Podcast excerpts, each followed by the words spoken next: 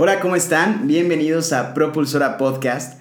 Y en esta ocasión tenemos a una invitada muy especial que tengo la fortuna de que sea mi amiga. Ella es una gran artista, se ha convertido pues en estos últimos años realmente en una emprendedora fuera de lo común, fuera de lo normal. Muchas veces pensamos en emprender algo siempre muy pues Sí, que ya lo hemos visto, que lo hemos comparado con otros negocios, pero realmente Moni pues ha salido de ahí. Eh, ella expresa eh, su energía a través del arte, así que ya sin más preámbulo les quiero presentar a Moni Esquivel. Moni, bienvenida. Hola Alex, muchas gracias.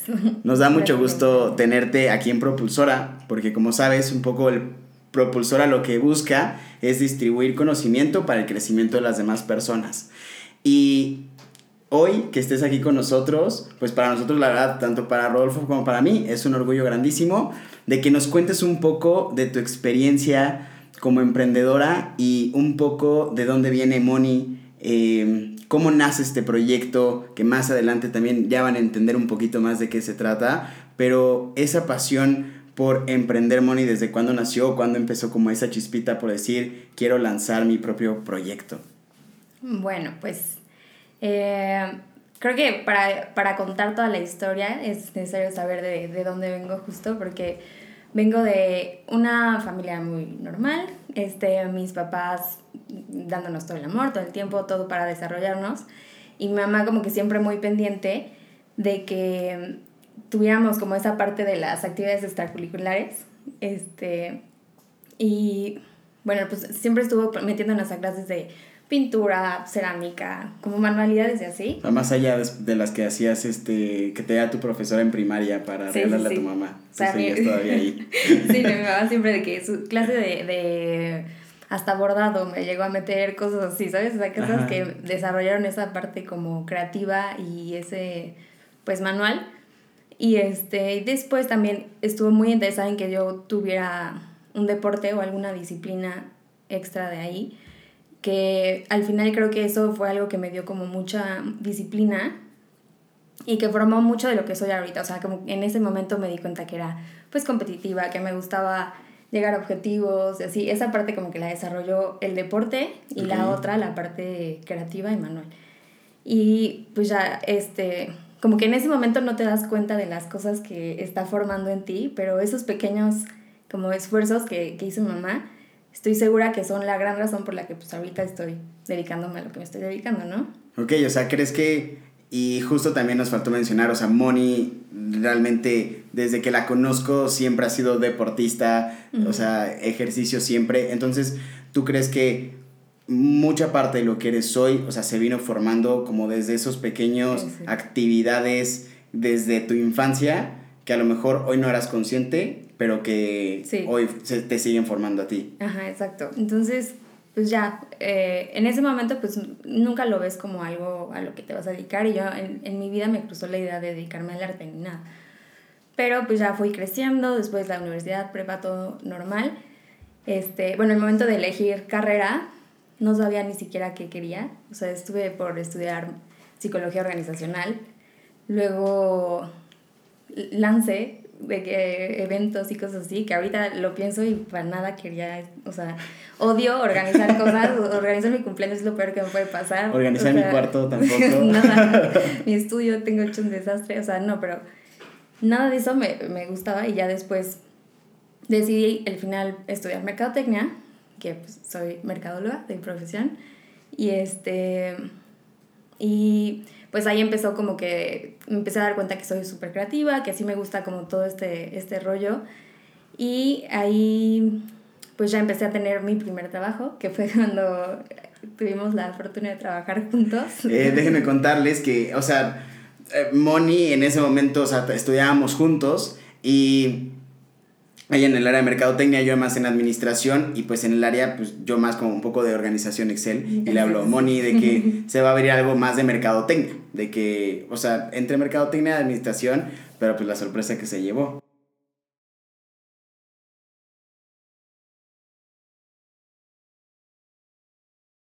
Ah, sí, porque aparte, o sea, era como tercer semestre, ¿no? Súper súper pronto, pero nosotros ya queríamos empezar a trabajar y así, porque también eso, siempre he sido mucho de, de tener mi dinero y desde chiquita vendía de que galletas en la escuela o una vez vendía hasta rastrillos, o sea, que, te lo juro. ¿Puedes contar esa historia de los rastrillos? A mi papá un, un señor le, le, pagó con rastrillos, o sea, de que, no, pues tengo unas cajas de rastrillos. Mi papá nada más para ayudarlo le dijo, pues bueno, pues sí. O sea, sabía que pues ni siquiera era la paga ni nada. Y me dijo, me dijo, pues toma, un señor me pagó con esto, véndelos y quédate con el dinero. Y yo, órale, va. ¿Y, cuántos años tenías cuando empezaste a vender rastrillos? No, ya en prepa, ya en prepa. Ah, bueno, ya, ya a tus amigos ya les crecía la barba. Sí, ya. si no, ¿dónde no, pues los se los vendía a los papás de mis amigas. Ah. Pero bueno, entonces ya, yo quería este, trabajar desde chiquita, bueno, pronto, y ya que me dijiste lo del trabajo, que era en una, en una editorial, y para mí editorial sonaba muy acá, muy pro, y yo, pues sí, sí, vamos. Y ya llegamos y así tú todo formal y emocionado con tu portafolio, tu yo odiaba la, o sea, odiaba ir a trabajar. Desde ese momento me di cuenta que neta el, el, el, trabajo de oficina no era lo mío. Me sentía como que encerrada, de que qué flojera, los horarios y el tráfico y tener que llevar mi topper para comer y así. Me sentía muy infeliz. O sea, tú creías que justo. Porque creo que el, de los momentos más divertidos para Moni, pues era como después de la oficina. O sea, era donde ya podía disfrutar salir a correr y hacer un poco de libertad. O sea, ¿tú crees que el tema de la estructura, o sea, te. O sea, te, ha, te haya costado mucho trabajo el tema de la estructura y es como desde ahí sabías que querías buscar algo que no fuera de alguna manera eh, como tan by the book, ¿no? Ajá, como exacto. lo van diciendo la, Pero como las que en ese momento no lo sabía, o sea, no sabía mmm, qué era lo que quería realmente. O sea, nada más decía, no, pues está feo este trabajo, pero seguramente voy a encontrar algo mejor, ¿no? Y ya, el siguiente trabajo que tuve fue uno en el que me sentí, tenía como este, más libertades, porque era la empresa de un, de un chavo que pues nos dejaba tener nuestros horarios, como que llegar a ciertos objetivos, pero con tus horarios y así. Entonces dije, pues este tipo de cosas me gustan más, pero aún seguía sin estar conforme. Ya después me voy a, me voy a estudiar fuera, este, regreso de mi intercambio y digo, pues ya, o sea, creo que ya es hora de, de crecer, me voy a meter a un corporativo, ¿no? Porque según lo que se dice, entrar a un corporativo es pues lo que sigue, ¿no? O sea, tienes prestaciones, este, si bien te va, te mandan a otro lugar, este, del mundo, te pagan tu maestría y te vas a, así, o sea, al final igual quería entrar para salirme, ¿no? Y ser libre. Exacto, y ahorita, o sea, me quiero detener un poquito ahí porque justo dices, es lo que se dice. O sea, en ese momento, eh, lo que voy entendiendo es, ya habías identificado cosas que no querías, cosas que no te gustaban y que no querías repetir, pero también, eh, por el otro lado, tenías como esa carga de lo que se dice, lo que la sociedad me está diciendo, lo que como un poco te influenciaba. Y ahí pesó más como la parte de la sociedad para tomar esa decisión que las cosas que ya habías identificado o dijiste, o sea, no pesa tanto si lo quiero intentar. O por qué te diste Sí. ese salto cuando a lo mejor ya te habías dicho, híjole, a lo mejor no quiero volver a entrar a una rigidez corporativa.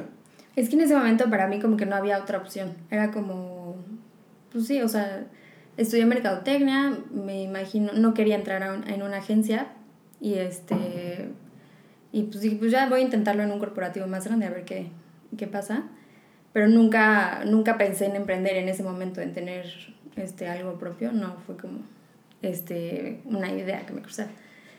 Pero ya entrando ahí, este, me doy cuenta que pues tampoco me llenaba, o sea, me sentía como que, me- que no aportaba, no estaba conforme con lo que yo aportaba a ese trabajo, ¿no? Me sentía como que, que si- sirviera mucho mi, mi, mi trabajo ahí.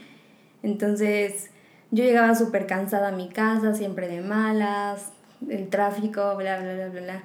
Y justo en ese momento, este, estaba como en proceso de, bueno, me fui a vivir con mi novio.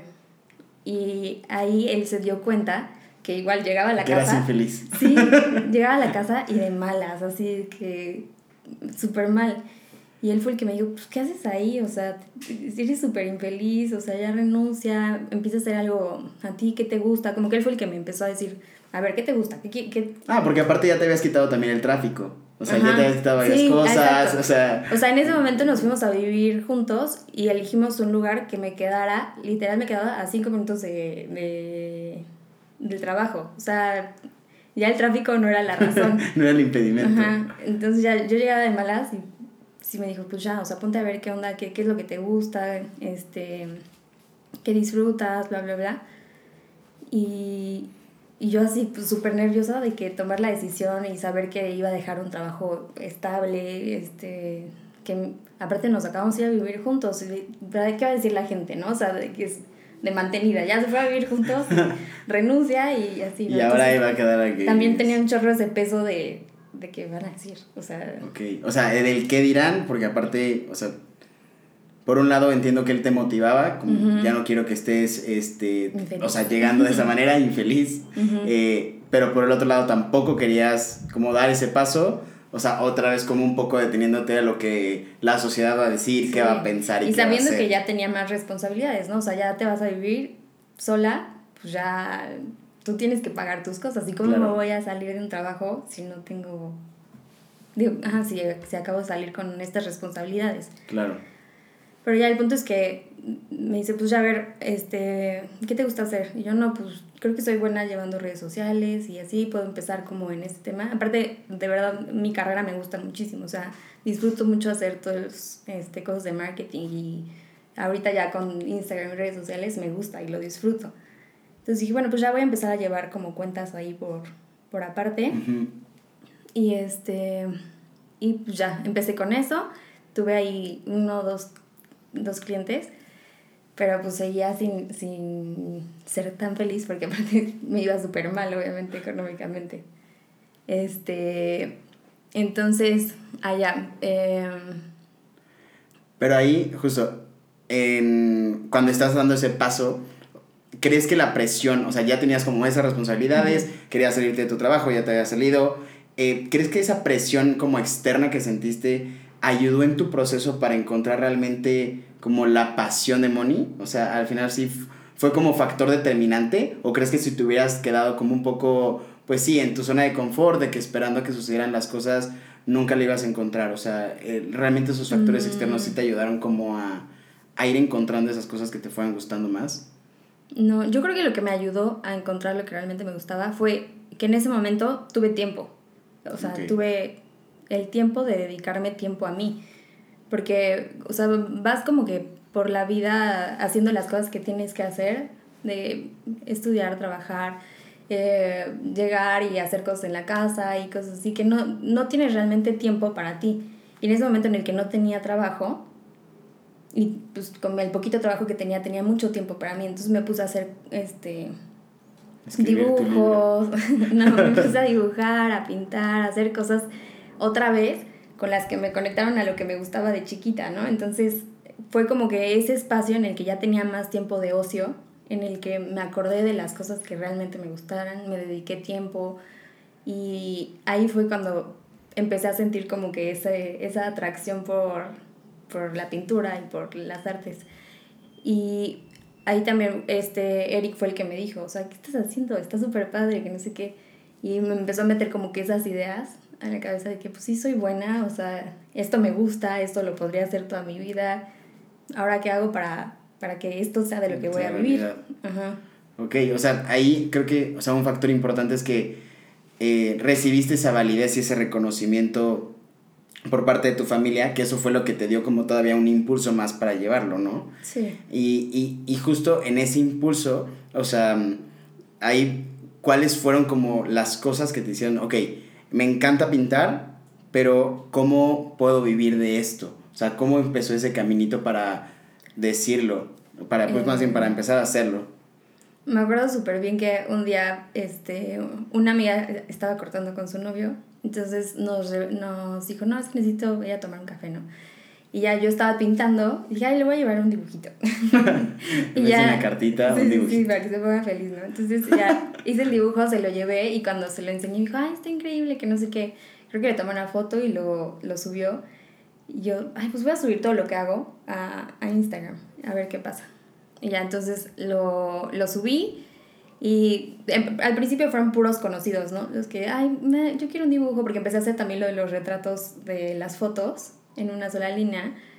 Este, y que antes no se ponían tanto de moda como hasta ahora, ¿no? Apenas iba empezando como esa moda. Y yo obviamente empecé con eso porque lo vi en Instagram y dije, ah, está increíble, se ve padrísimo. Entonces lo intenté, me salió a la primera y dije, ah, soy buena.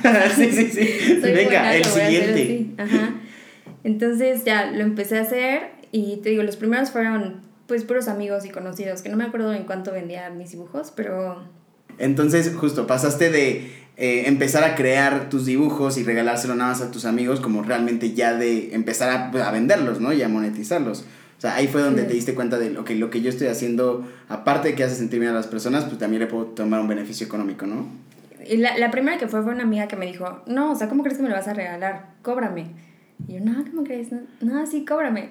Y pues ya no me acuerdo ni cuánto le cobré, pero dije, bueno, pues si ya los empiezo a cobrar en esto y vendo tantos a la semana o tantos al mes, ya ganaría más de lo que estoy ganando ahorita con mis proyectitos chiquitos y lo disfruto muchísimo. Entonces, pues ya no, o sea, puedo, puedo dedicarme a hacer esto. Porque a la par llevabas el otro trabajo de las cuentas. Sí, exacto, seguía yo con mis cuentas, pero aparte pues ya dije, pues si hago esto ya en mis números dije, no, y en tantos ya voy a ganar lo mismo que ganaba en Bimbo, porque trabajaba en Bimbo y así. Y uno, pues ya, millonaria. En Excel, sí, sí, sí, en Excel tú le puedes jugar con los números y todo es perfecto. Sí, sí, exacto. Y en la realidad y así. Y este, y pues ya fue a partir de ahí en el que, de que empecé a abrir mi Instagram. La verdad es que todo, todo surgió o se empezó a dar más fácil por, por que pues, compartí mi trabajo a la gente y me quité mucho de esa parte de porque obviamente para abrir mi cuenta de Instagram sí fue un rollo, o sea, de qué van a decir, o sea, y en qué momento esta niña ya decidió que iba a ser artista y que va a vender sus dibujos y abrir es, cuenta. Es, es que eso justo me interesa muchísimo de Moni porque, o sea, hemos escuchado como muchas veces donde es detrás, ¿no? O sea, sabes, es como de, luchaste mucho por lo que van a decir las demás personas. o sea, muchísimo, porque es como un artista hoy, en pleno 2000, ¿qué fue, pensaste? ¿2019? Sí, algo así. O sea, en 2019 saliendo, egresada, exacto, no, no te fuiste como un lugar, o sea, ¿cómo, cómo eh, comenzó a ser tu proceso eh, para romper con todas esas barreras pues mentales y al final de lo que quitarte el qué dirán las demás personas? O sea, ahí, ¿cómo te cayó el 20 decir, no me importa, yo lo voy a empezar a hacer? Mm, para mí fue mucho, o sea, me ayudó a abrir una, una cuenta en la que me sintiera segura. O sea, abrí mi Instagram y dije, aquí no va a seguir nadie que yo no quiera, ¿no? No me va a seguir nadie al el que quiera como venir a decirme que no le gusta lo que hago. Tirar el hate ahí siempre. Entonces dije, pues seguramente aquí solamente me va a seguir gente que me quiere, que le importo. Entonces como que me empecé a sentir más en confianza, según yo. Y subía pues todo lo que hacía y, y así, pero realmente sí, sí es un paso difícil el dar a conocer lo que quieres o tu proyecto, tu sueño, tu proyecto de vida a las demás personas porque siempre tienes esa parte de qué van a decir, o sea, y sí, lo que decías, más que yo ni siquiera había tenido estudios de arte en ningún otro momento, ni nada, y, y en ese momento ni siquiera me podía yo llamar artista, porque sea de artista de dónde. Sí, digas aquí. Entonces, pues sí, sí es un trabajo que vas haciendo ahí con el tiempo y tú solito eres el único que te puede estar dando seguridad, porque, bueno, solito y, y también la, el reconocimiento de tus seres queridos, como que sirve muchísimo. Y, y, justo ahorita que dijiste, o sea, ¿quién me puede llamar artista? Y creo que al final, o sea, esa, esa validez que tú tuviste, o sea, obviamente fue y ya ha sido gracias al trabajo que estás haciendo y al final creo que, o sea, también todos podríamos llegar pues hacer como esos artistas en cualquiera una, o sea, en cualquier lado de nuestro, pues sí, de nuestro trabajo, en nuestro expertise, de que lleguemos, que creo que es un mensaje muy importante de saber que cada uno de nosotros, o sea, sí puede tener como ponerle su propia, pues su propio sello a las cosas y que ellos se reconozcan de, ok, estoy haciendo bien, los demás me están reconociendo, por eso ya tiene como cierta validez, ¿no? O sea, y creo que fue algo que tú ya fuiste ganando y ahorita con, o sea, con el tiempo pues ya fue como... Sí, no pero ahorita todavía, todavía me da como o sea, no siento toda la seguridad de decir soy artista, porque como que siempre está esa cosa de, pero no estudié para, para eso, o sea, ¿quién dice que soy artista, no? Pero pues, tú solita tienes que ir haciendo las cosas que según tú te faltan para, para poder ser lo que quieres ser, ¿no? Y, y, y justo ahorita, o sea, que, que vas caminando, ya, ya hace rato mencionabas eh, acerca de tu proyecto de vida. O sea, ¿cuándo, ¿cuándo entendiste que dijiste, ok, One Line Money y realmente mi proyecto está siendo también mi estilo de vida y no como algo aparte, ¿no? O sea, porque entiendo que ahorita hablando, como lo estás hablando, es que ya lo empezaste a integrar todo y ya no lo, ya no lo ves como tu trabajo, ¿no? De me tengo que despertar temprano e ir a mi trabajo de 9 a 6 y el trabajo nada más lo dejabas como algo aparte. Ahorita ya ves tu proyecto como, pues, parte de tu vida. O sea, ¿cómo fue, ¿cómo fue esa integración que dijiste, ahora sí, pues ya quiero realmente, pues, que esto viva para mí, es como mi vocación. O sea, ¿cómo fue esa decisión que dijiste? Pues, ¿Cómo pues, la integraste? Desde el momento en el que dije, mira, o sea, si le dedico tiempo a esto, puedo alcanzar todas mis metas y el nivel de vida que quiero me alcanza para vivir igual este, de esto, empecé a ser súper constante y disciplinada. Lo que te decía, o sea, lo que me dejó el deporte y esto fue mucha constancia y disciplina. Entonces dije, lo voy a tomar como un trabajo normal, porque esto ya va a ser mi trabajo. Entonces todos los días me despertaba a las 6, hacía ejercicio y a las que 9 ya estaba yo en la computadora sin, sin tener realmente un trabajo. O sea, nadie me, no tenía miles de pedidos, pero o sea, decía, no sé, hoy voy a hacer acuarelas, voy a intentar hacer acuarelas.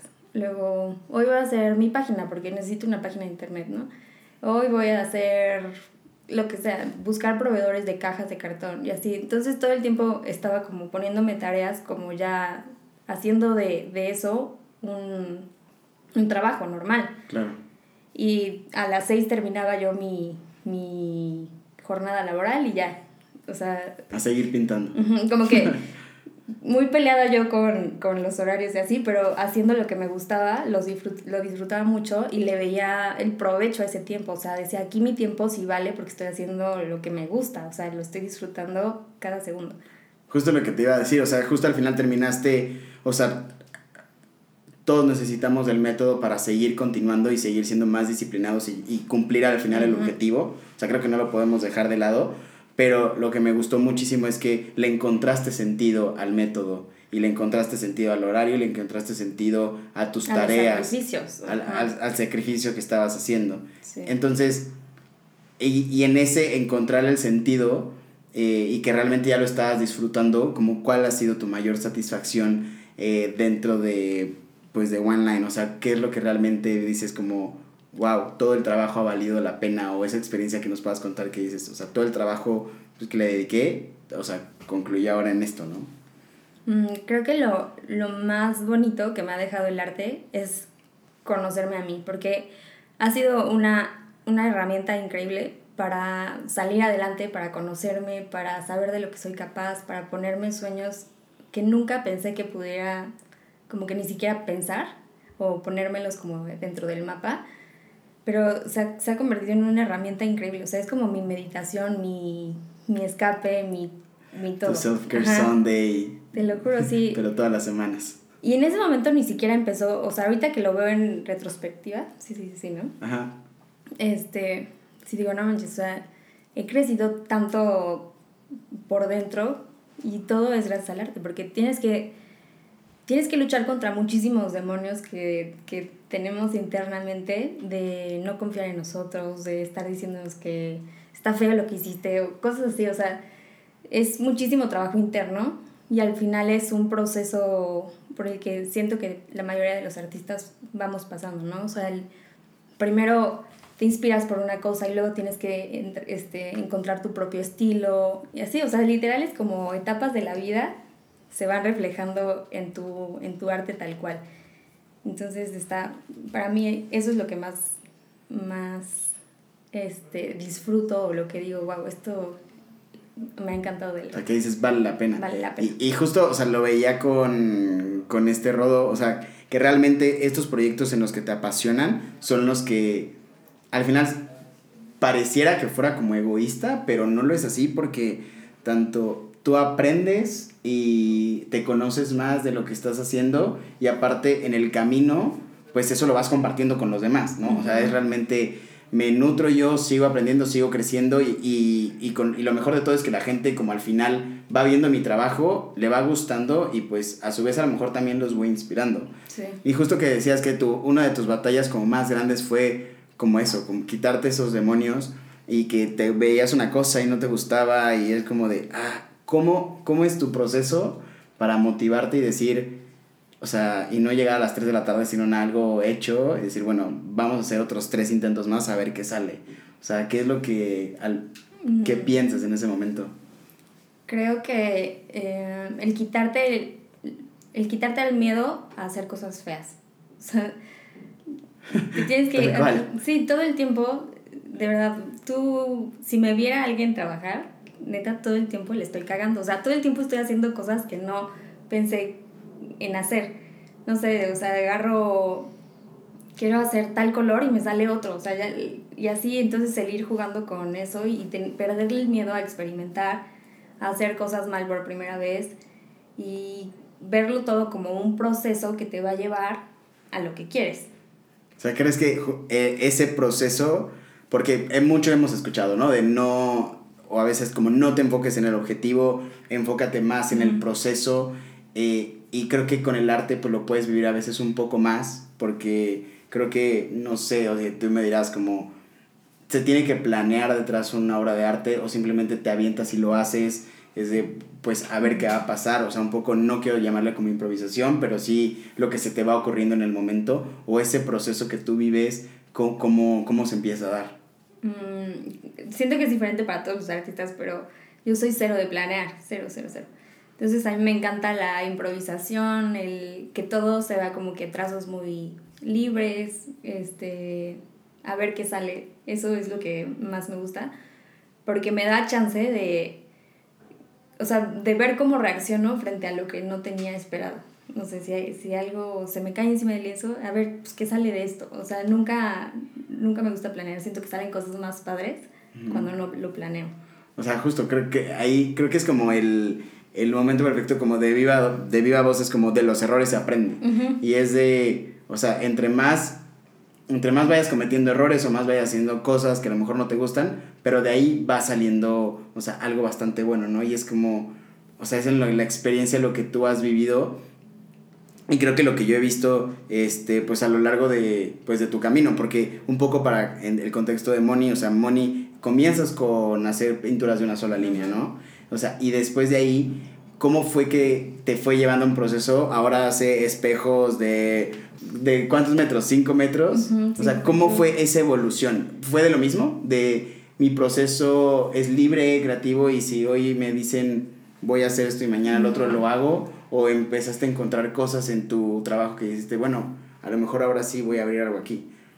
Pues siento que en el mundo del arte, o sea, cuando vas empezando, te importa mucho el decir, este, tengo que encontrar mi estilo.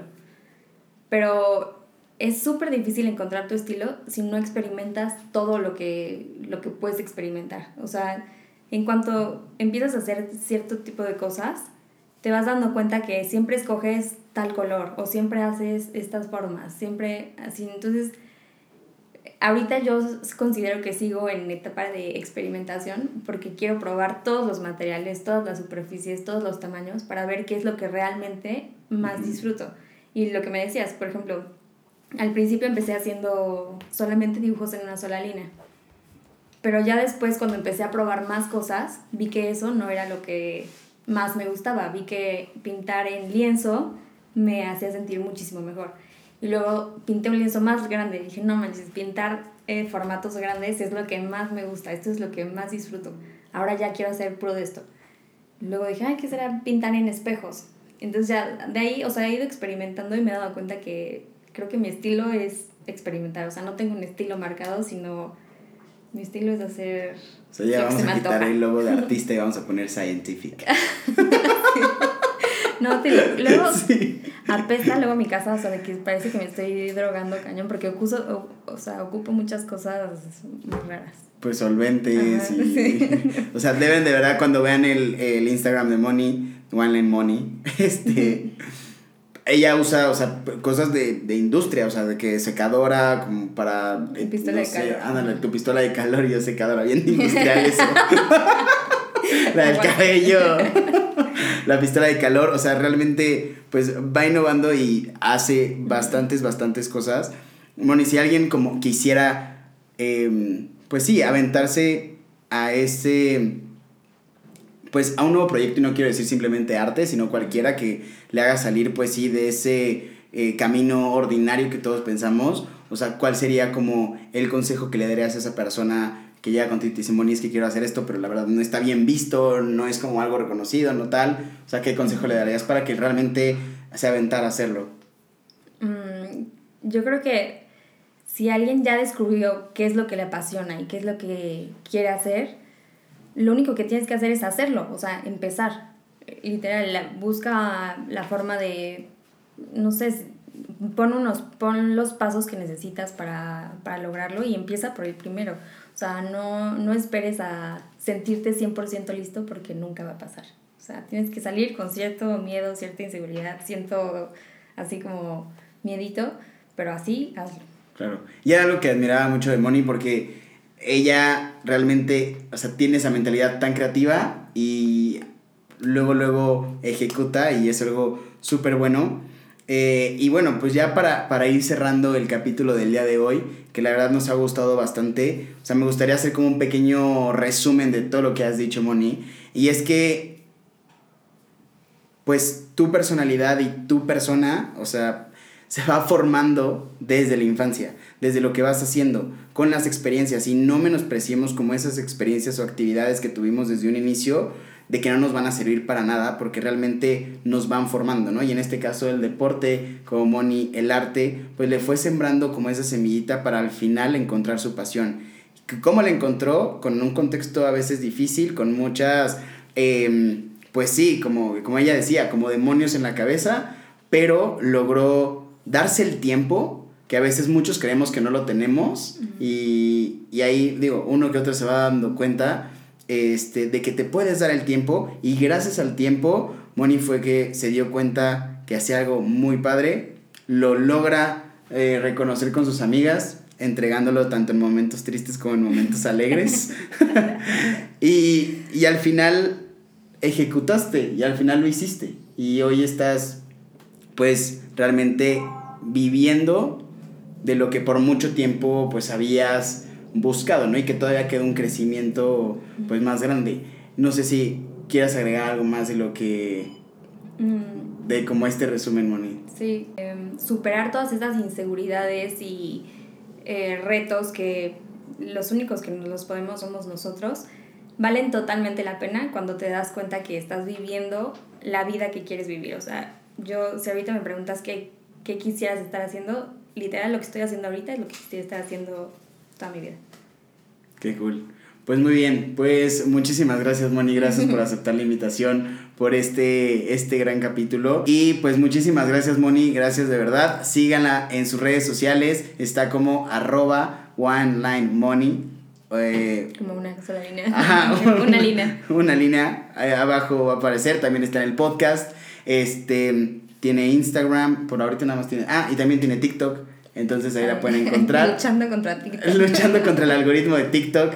Eh, dejen sus comentarios y también pues escúchenos y síganos en este eh, capítulo de Propulsora. Muchísimas gracias. Les mando un fuerte abrazo de parte de Rodolfo y mío.